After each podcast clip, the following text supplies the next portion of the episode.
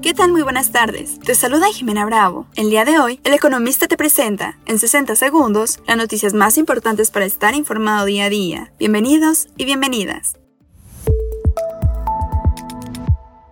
En primer plano, con su destino a la vista, el tren de la construcción de obras públicas redujo su apresurada marcha hacia el cierre del 2023, y en combinación con una menor obra privada, lastró la actividad industrial de México. Finanzas y dinero. Un entorno de crecimiento económico, mayor actividad crediticia y altas tasas de interés siguió reflejándose en buenos resultados para la Banca de México.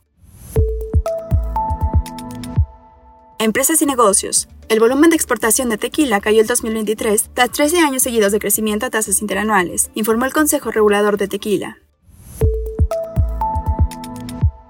Mantente informado con el economista durante este 2024. No olvides seguirnos para no perderte tus 60 segundos de noticias. Hasta mañana.